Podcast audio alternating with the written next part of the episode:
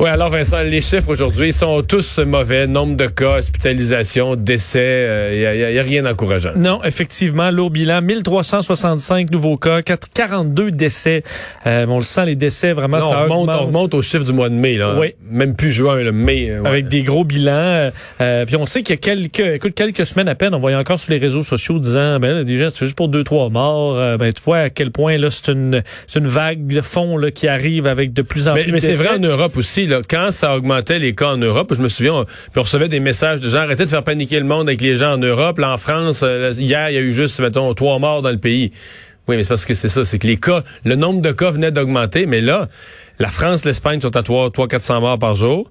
Euh, L'Italie, euh, L'Angleterre à 5, 6, 700 morts par jour. L'Italie aujourd'hui vient d'annoncer 600 morts, c'est un de leur euh, de leur pire bilan. On revient dans les chiffres du printemps, là, de la première vague en ben, termes de décès. D'ailleurs, hier, c'était, si je me trompe pas, que je voyais le record de décès dans le monde. C'est plus de, de, tous les temps, plus, de, de, toutes les vagues. Ouais, plus de 10 000 morts hier dans le monde.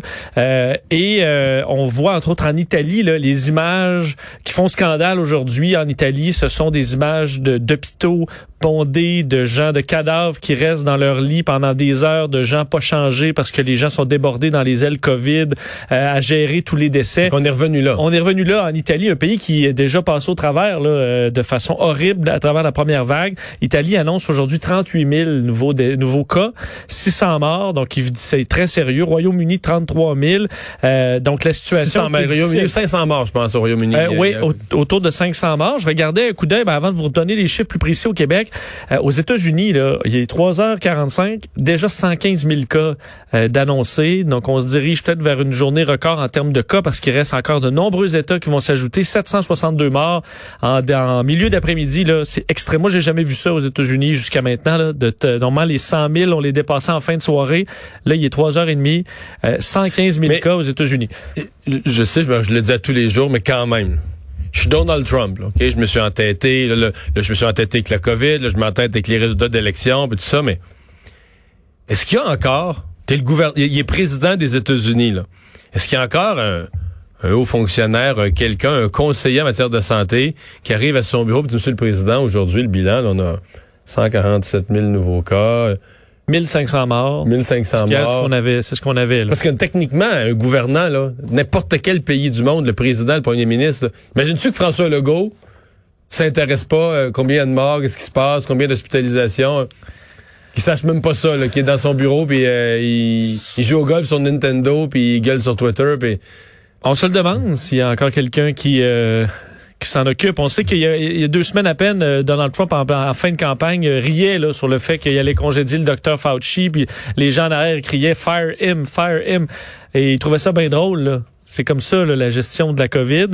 Euh, alors que les cas montent en flèche aux États-Unis, c'est vraiment pas prêt de s'arrêter selon ce qu'on peut voir.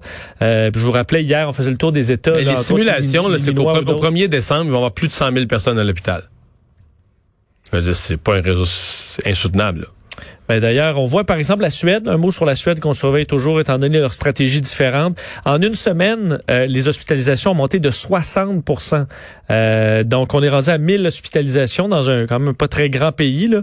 Donc, euh, la Suède, une augmentation en flèche aussi autour presque 5000 cas par jour euh, là-bas. Donc, pour revenir au Québec, effectivement, donc, gros bilan par région, c'est vraiment le Saguenay là, où on y goûte encore une fois presque 200 cas. Je vous rappelle que c'est presque des chiffres de la région de Montréal qu'on avait il y a quelques... En fait, c'est des, chiffres qu'on a eu à Québec et à Montréal, deux énormes régions en termes de population. Puis là, tu ça tout à coup dans une une région beaucoup moins populeuse. Alors que la capitale nationale, c'est 90, donc un et, mauvais et, et, et, tous les signaux vont dans le sens, on reçoit des plaintes de partout que c'est impossible de se faire tester au Saguenay, euh, au Saguenay-Lac-Saint-Jean, qui ont des problèmes de tests, etc. Là, le ministre de la Santé a dit qu'il allait voir à ça tantôt, mais ce que ça indique, là, si on se fie au rapport de tous ces gens qui disent j'ai pas pu me faire tester, tu dis OK, c'est tout le monde qui avait pu se faire tester. Peut-être qu'il en manque des cas là-dedans. Là, peut-être que ça aurait été encore plus. Si tout le monde avait eu accès rapidement à se faire tester, on aurait peut-être un bilan encore plus sombre. Et ceux qui réussissent, c'est très long avant d'avoir le résultat encore. Le même problème dont on parlait dans les derniers mois. Euh, plusieurs, c'est six jours, sept jours, ou même un peu plus. Dans des cas euh, ben, où c'est, très long, ben, la personne peut le redonner. Là, c'est des gens, je pense, de Québec, Chaudière-Appalaches qui vont aller en support euh, dans la région là-bas. d'ailleurs, un mot sur les, en fait, la région du, de, de Charlevoix en résidence privée des bâtisseurs à Baie-Saint-Paul, euh, qui on parle d'une quarantaine de religieuses qui sont là et qui ont, un sixième décès là, du sort de la congrégation des petites franciscaines de Marie. Situation difficile, nombreux usagers qui sont euh, euh, qui ont la, bon qui ont contracté la COVID. C'est en baisse là, mais on est encore durement touché, alors que à la fois dans la capitale nationale, Charlevoix, Chaudière-Appalaches, la situation qui est toujours critique. Procès d'Éric Salvaille, euh, la couronne, on parle euh, ce matin à LCN, je parlais à Maître Bernier euh, qui disait une beaucoup moins d'effet de toge, là, une une procureure de la couronne beaucoup moins spectaculaire que Maître Massicotte, mais chirurgicale, semble-t-il, dans son argumentaire. Oui, euh, la procureure de la couronne, Amélie Rivard, aujourd'hui, qui était là pour les plaidoiries, donc, de la couronne. Euh, hier, c'était la défense. On sait que Maître Michel Massicotte avait été vraiment d'une euh, de front là, pour essayer de détruire la crédibilité du, du, plaignant. là, évidemment, c'est un tout autre ton aujourd'hui où on est allé expliquer du côté de la procureure Amélie Rivard, ou tenter d'expliquer que les euh, on parlait de nuances excessivement mineur dans le discours en termes de changement. On sait qu'il a, euh, bon, on dit par exemple les différences de distance de pied là, entre un tel endroit ou tel endroit dans une salle de bain, la différence de temps seconde, ce sont des nuances, pas des contradictions, c'est ce qu'elle explique.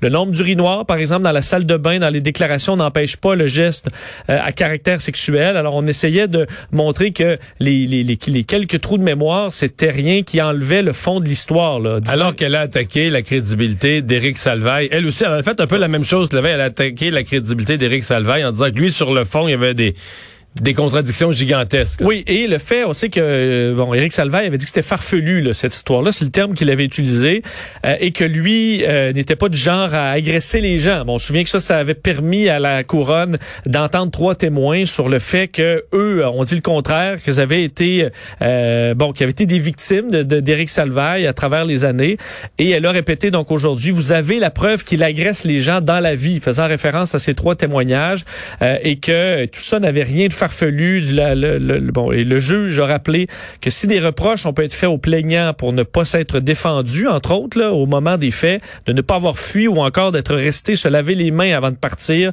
il n'y a rien de farfelu puisque chaque victime peut agir différemment. Là, on sait que l'histoire de la victime parfaite, on en parlait hier avec Matt Bernier, sur le fait que c'est possible qu'une victime ne se défende pas, ait l'air d'accepter sur le coup ou dans ce cas-là est allé se laver les mains par après euh, et que ce n'est pas nécessairement, ça n'a pas nécessairement cassé alors aujourd'hui, ben, ça s'est terminé officiellement. Le juge Alexandre Dalmo, euh, qui va prendre sa cette décision en délibéré, sera de retour le 18 décembre prochain à 14 heures pour euh, connaître le sort d'Éric Salvaire. Merci.